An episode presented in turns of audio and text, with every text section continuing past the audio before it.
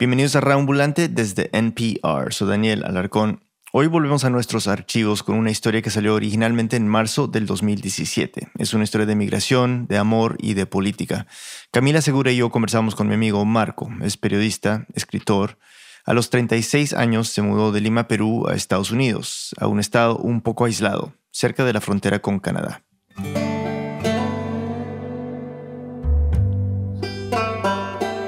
Dicen que es el estado más rural de, Estados Unidos, pero quizás es una manera también de, como de encontrar cierto orgullo en, como, en ser únicos, ¿no? Además es... El estado más viejo de Estados Unidos. Y... Con la población más blanca de Estados Unidos. Se llama Maine. Que es el único estado de, de una sola sílaba. Y para Marco, este estado monosilábico, viejo y blanco resultó un paraíso cubierto de bosque, lleno de árboles. El mar alucinante, ¿no? Eh, la costa como dibujada, así como, como un garabato, ¿no? Llegó a este paraíso por su novia, una periodista gringa que conoció en Lima. Se llama Annie. Eh, nací en Maine y, crecí allá y después vivía, no sé, unos 10 años en América Latina. ¿Cómo conociste a, a tu esposa? Bueno, la, conocí porque, porque tú nos presentaste, Daniel. sí, Daniel, Daniel y, y Ramulante es como el padrino, ¿no? No soy casamentero, no los presenté pensando en que iban a ser pareja, ni siquiera se me pasó por la cabeza. Pero si pienso en los logros de Raambulante, la pareja Annie Marco es de lo mejorcito que hemos hecho, la verdad. Entonces. Todo fue muy rápido porque, o sea, nos vimos dos veces ella se fue a Estados Unidos, nos cruzamos un montón de correos y la siguiente, la siguiente vez ya estábamos hablando de, mudarnos juntos. ¿Y cuándo fue el primer beso? Ah, cuando, creo que media hora después de que bajó del, del avión. Y bueno, pensándolo bien, están hechos el uno para el otro. Ambos son inteligentísimos, muy curiosos, sensibles, cero pretenciosos, de esos a los que les gusta explorar el mundo, ir a los lugares más recónditos y hablar con la gente. Y tenían algo más en común. A pesar de que se conocieron en Lima, compartían un amor por el campo. Cuando empezamos a hablar de campo, creo que era cuando realmente empecé a, enamorarme. Entonces, cuando, cuando Andy me hablaba de Maine y, y de los bosques y de los venados y de que no había gente, creo que en verano eso fue lo que me gustó más de ella, porque dentro de mi cabeza había también como una, no sé, como una imagen similar ¿no? de, de ese mundo rural. Me gustaba. Y ambos estaban cansados de Lima. Annie vivió allí durante menos de un año y nunca se acostumbró. Había vivido años en La Paz y Santiago, pero pues Lima es otra vaina, con ritmos diferentes a esas ciudades. Lima no necesariamente encanta a primera vista. Y bueno, Annie extrañaba una vida más simple. La vida en Maine no es la típica que uno se imagina en los Estados Unidos. No hay grandes ciudades, no es la vida suburbana que se ve en la tele, es algo más rústico. Marco visitó por primera vez en verano, cuando fueron de vacaciones al pueblo de Annie.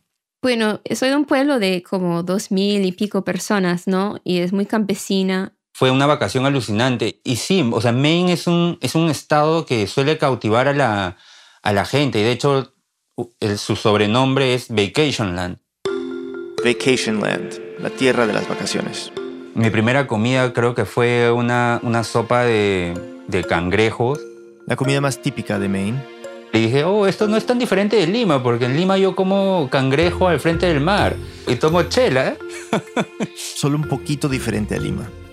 Pero le gustó tanto que poco más de un año después, en el 2014, se mudaron del todo y llegaron a vivir a una cabaña que tiene la familia de Annie, en la mitad del bosque. Eh, es, es, chiquitito, chiquitito, es como, no sé, ese fenómeno tiny house, no es un tiny house, pero es a esa escala, ¿no? Chiquito con una cama encima de una plataforma, una cocina pequeña, una ducha al aire libre y a 20 minutos en auto del pueblo más cercano. Perfecto, exactamente lo que buscaban. A pesar de que Marco estaba feliz, dejar Lima también tenía sus retos. Extrañaba a su familia, a sus amigos, la vida que tenía. Y además, Marco en Perú era alguien conocido. Cuando voy al Perú, soy periodista, soy escritor. Los universitarios le piden entrevistas. Cuando volvió a Lima para lanzar un libro, me invitaron a la radio, a la tele para dar entrevistas y todo. Y cuando, y cuando vengo, cuando vengo a Maine, el único que, Además de Annie, por supuesto, ¿no? El único que, que se alegra de- por mi presencia o que se sorprende es mi perro, ¿no? Mi perro Piji. Y es chocante pasar de ser alguien a ser nadie. A veces siento que tengo una, una doble vida, ¿no? Marco pasó meses trabajando en su casa vía internet como si estuviera todavía en el Perú, hasta que decidió que no, que necesitaba una vida normal, con amigos, con actividad. Sacó la residencia y buscó un trabajo fuera de la casa. Buscó, como un buen peruano, poder jugar fútbol.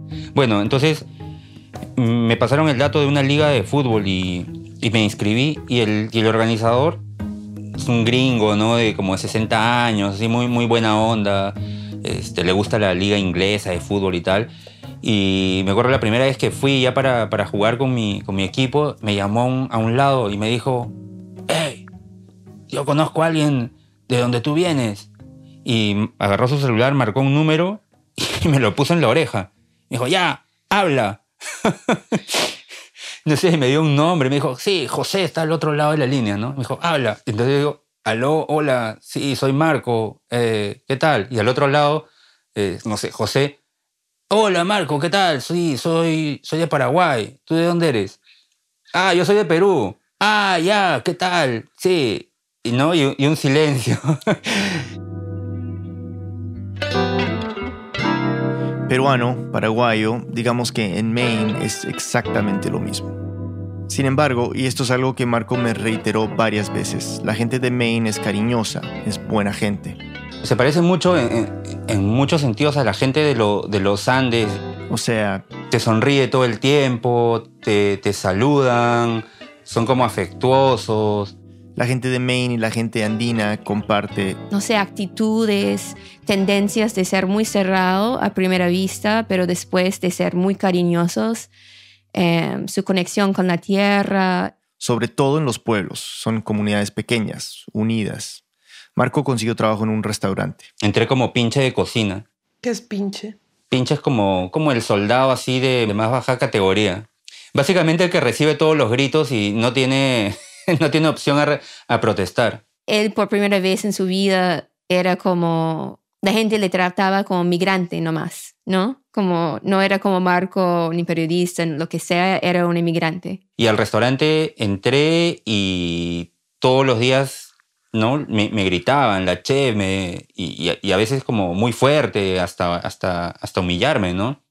Había días en que volvía a su casa Y a veces lo único que, lo único que podía hacer después de esos días como intensos de, de trabajo y de, de gritos y de presión, o sea, mi única reacción era como esperar a que Annie se, se pusiera a dormir y, y yo me ponía a llorar, ¿no?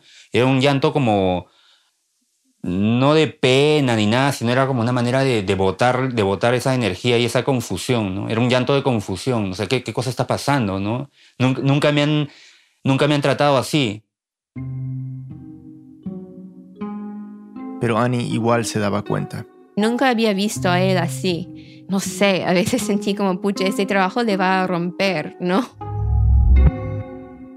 Ahora, Marco me mataría si lo hago quedar como un mártir o algo por el estilo. No, estaba aprendiendo algo nuevo y es un tipo que le gusta trabajar. Pero sí era una chamba solitaria. No tenía mucha gente con quien hablar, sobre todo en su idioma. Cuando entré era el único latino. Lo cual es muy inusual en las cocinas de los restaurantes de Estados Unidos. Aquí es donde se nota que Maine es un estado muy blanco. Según las últimas cifras, en Maine hay solo 22.000 latinos, o sea, menos del 2% de la población. Es el estado con la menor cantidad de latinos en todo el país, pero no solo es el tamaño de la comunidad latina, es que no hay, propiamente dicho, una comunidad. No hay centro, no hay barrios latinos. Los latinos no están, no los ves. Nunca, nunca, nunca vemos a ellos en la calle, nunca. Por una simple razón, la gran mayoría de la población latina vive en las fincas, en las granjas donde trabajan. Viven aislados, son mano de obra en el campo o en los criaderos. Viven en trailers, no tienen autos muchas veces. Casi no salen de ahí. Le pregunté a Annie si recuerda haber visto latinos de chica. Me dijo que no. Entonces, alguien como Marco, pues llama la atención. Em, se ve como una persona, a mi parecer, que, que es de los Andes, ¿no? Tiene ojos muy alegres, em, no sé, su pelo crespo, tiene gafas. Eh, La gente siempre se, siempre se ha burlado de mí por diferentes cosas, ¿no? Porque por mis lentes, por mi pelo que es, que es ondulado y cuando crece parece como un micrófono, ¿no? Y su nariz Cuando la gente me mira, me decía, oye, es una nariz enorme, pepino, nariz de inca. y la piel Ah, mi piel es, es como color, diría como color madera, color caoba, algo, algo así como la corteza de los árboles, es una, es una piel marrón. Ya, entonces, digámoslo así, en el estado más blanco de Estados Unidos nadie nunca confundiría a Marco con una persona blanca. Y esto lo menciono porque un año después de mudarse a Maine, en el 2015, de pronto la apariencia de Marco se volvió algo importante.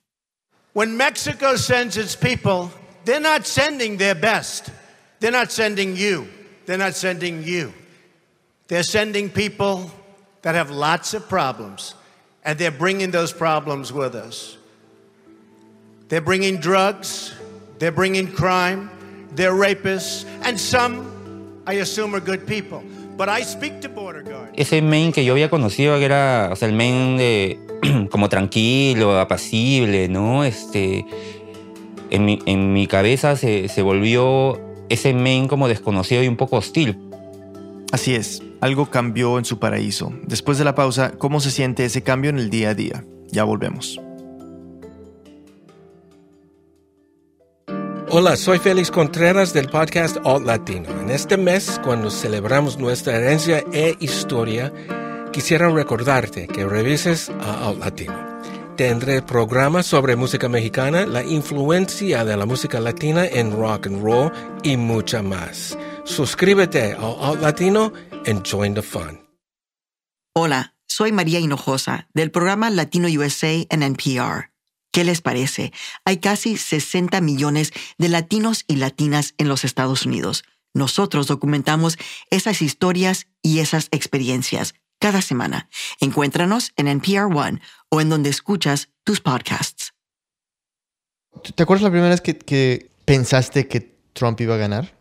Me acuerdo en el, en el restaurante a fines, de, fines del 2015, cuando estábamos como ya después de la hora de servicio, como tomando cerveza, vino, ¿no? Con todos los cocineros. Pero me acuerdo que un cocinero ah, dijo, si Trump gana, me voy a Canadá. Y lo dijo como broma, así todos como, ah, se rieron, sí, da. ¿no? Eh, pero creo que en, ese momento me di cuenta de que, de, o sea, si un gringo estaba diciendo eso, dije, oh, wow, quizás hay que prestarle más atención a esta, a esta cosa, ¿no? Creo que en esa época mucha gente, incluso analistas y periodistas políticos, no tomaban en serio la posibilidad de que Trump pudiera ganar. Yo tampoco. Cuando viajaba a Lima, mis amigos me preguntaban y les aseguraba que no pasaría. Igual Marco. Pensé que era como parte de la cosa, como algo folclórico en medio de la, de la política, de la política gringa. Annie lo veía diferente. Cuando sus amigos le preguntaban, ella decía, Pucha, a mí me preocupa porque yo conozco mucha gente que, que puedo imaginar a ellos apoyándole y no lo veo como muy raro. y Annie tenía razón. La posibilidad de que saliera Trump se volvía cada vez menos descabellada. ¿Te acuerdas la primera vez que comenzaste a. cuando comenzaste a ver estas pancartas por Maine?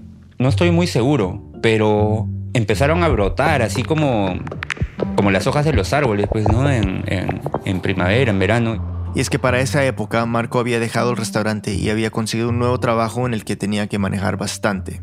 Entonces, Como yo manejo todo el tiempo de un pueblo a otro, sí, sí noté que, que conforme la campaña iba como poniéndose más intensa, iban apareciendo más carteles de apoyo a Trump. Carteles a veces enormes, ¿no?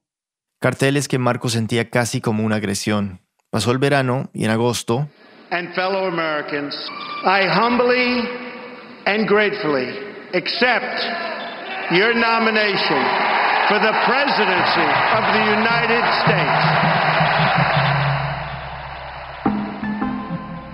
Marco se acuerda de un cartel en particular que le llamó la atención. Hay una carretera por la que siempre voy y hay un par de tiendas de, de armas y de municiones ahí. Y hay una que, que no sé de dónde consiguió como una especie de tanque de guerra y pusieron un cartel enorme arriba que decía algo así como apoya a Trump o apoya a la traidora, algo así, ¿no? O sea, en inglés, support Trump o support the traitor, algo así. Sí, algo así. Pero, pero era enorme y además el- la, la visión del tanque era intimidante. En cambio, los carteles de Hillary No, de Hillary eran tres. En esos días Marco fue a una tienda, que también era un bar, a comprar cualquier cosa. Cuando estacionó se dio cuenta que había un cartel de Trump en la ventana. Y al ver el cartel dije, mejor no entro, ¿no? La zona del bar estaba llena. Y no sé, me imaginé así como proyectándome al futuro que entraba y, eh, no sé, me, me tiraban cerveza o no sé. Me, O peor. Me esclavizaban. O, o me esclavizaban, ahí no me dejaban salir nunca más. o me insultaban. Pero esta película que se estaba imaginando no sucedió, no pasó nada. Marco entró, compró lo que tenía que comprar y es más, lo atendieron muy amablemente. Y luego me fui sintiéndome culpable. O no debía haber pensado eso de, de estas personas, pues, ¿no? Y ahí me di cuenta de que a veces todo estaba ocurriendo en la cabeza, pues. Bueno, quizá en esta ocasión sí, pero es fácil entender por qué Marco se sentía ansioso. Recordemos cómo era la retórica de la campaña de Trump, retórica que ahora se ha convertido en políticas concretas. En las últimas semanas de la campaña, el lenguaje que usaba el candidato republicano era agresivo, a veces hasta apocalíptico. The result will be millions more illegal immigrants, thousands of more violent, horrible crimes, and total chaos and lawlessness. That's what's going to happen. Describía las ciudades de Estados Unidos como campos de batalla, y los latinos, los inmigrantes, los refugiados y los musulmanes se convirtieron en enemigos. Entonces, no nos debe sorprender lo que le pasó a Marco a pocas semanas de las elecciones. Estaba caminando por un parque, uno de esos en donde se junta la gente a meterse droga o a emborracharse. Es un parque también como un poco como hostil, ¿no? Eh, a veces me, me hace acordar a esos barrios de Lima, como ¿no? algunas zonas del Callao, donde tú dices, oh, por acá no debería caminar, ¿no? Y estaba por subirse a su carro. Había un grupo de gente conversando, fumando. Y una mujer me, me dice, hey you, you, purple shirt, hey tú, el de camisa púrpura. Y entonces volteo y, y me dice, are you a Latin? ¿No? ¿Eres un latino? Y yo no le respondí porque me, como me agarró frío y, y me dijo, what are you doing here? Go to your fucking country. ¿Qué haces acá? Vete a tu puto país.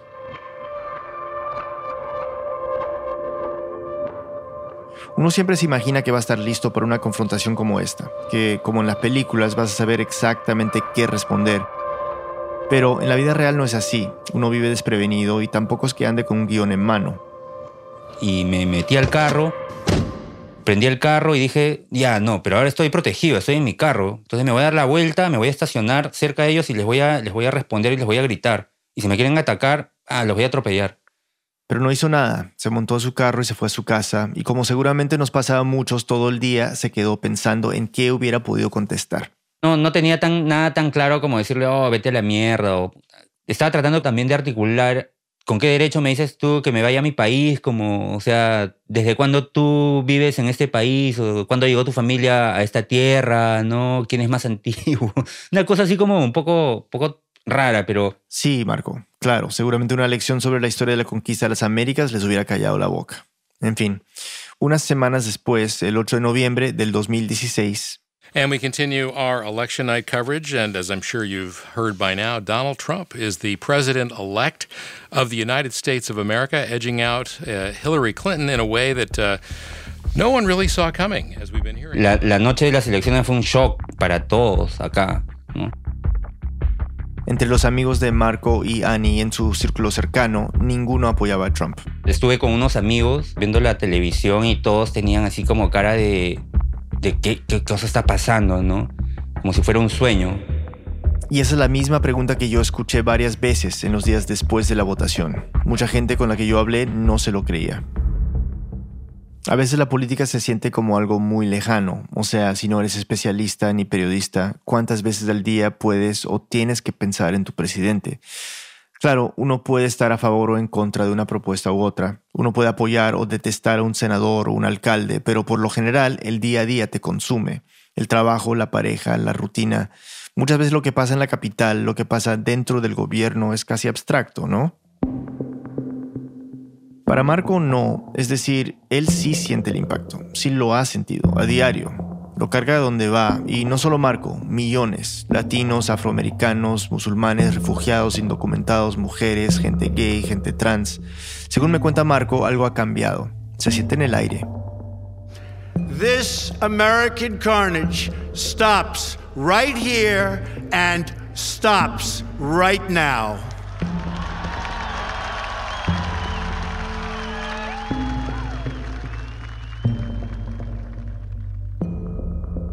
Entonces, un día, poco después de la posesión de Trump, Marco entró a una gasolinera y compró café.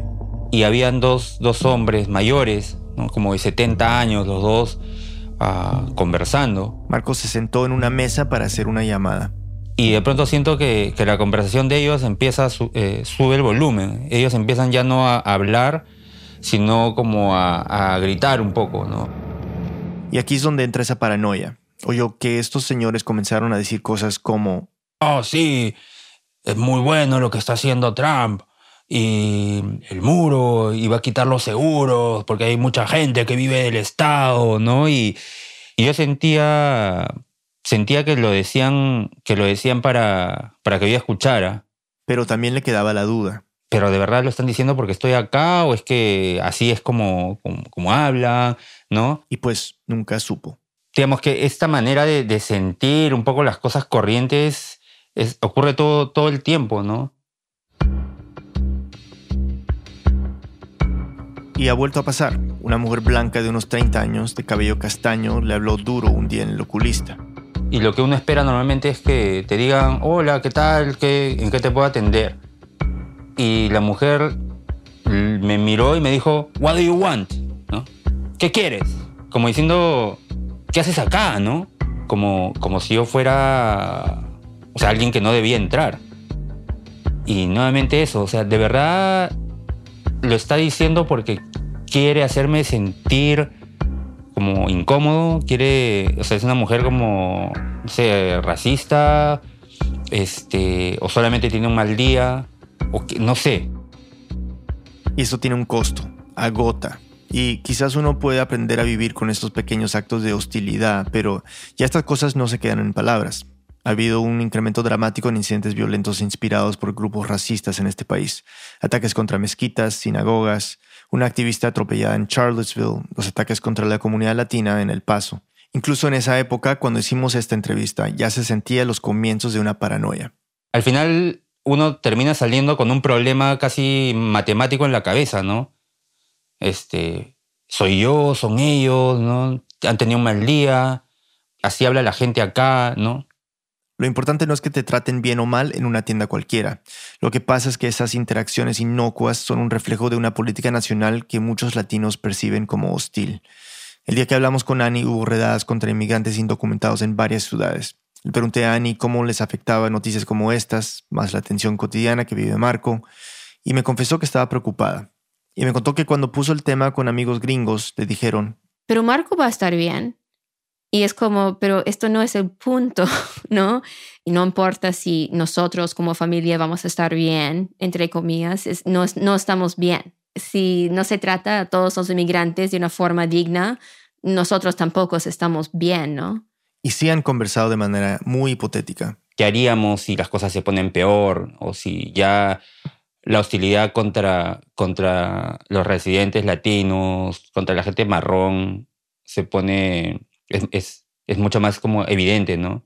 No hablamos de, de irnos ahorita, pero sí, a veces hablamos, eh, mayormente soy yo la persona que, que quiere tocar el tema, porque Marco, según Marco, es como muy débil huirse. Porque es como, pues, plantearnos que todo lo que hemos hecho se va a quedar atrás, ¿no? O sea, la casa que estamos construyendo, ah, el trabajo que, que ambos, los trabajos que ambos tenemos, ¿no? Yo digo, pero no es huir porque no vivíamos acá más que dos años, ¿no?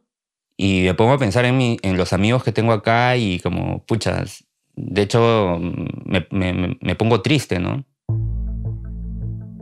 La pregunta es, ¿realmente podemos seguir viviendo en este país?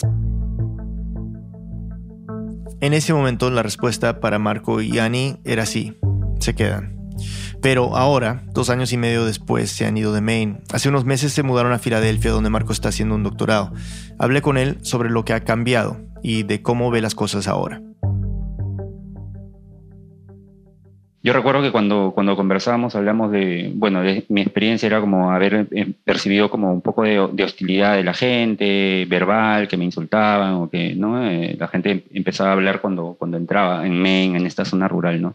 Pero de eso a tener ya matanzas como donde los latinos son directamente el, el target es, eh, es, in- es increíble, ¿no? Por ejemplo, ahora creo que esto lo, lo han pasado muchas, muchas personas eh, latinas, ¿no?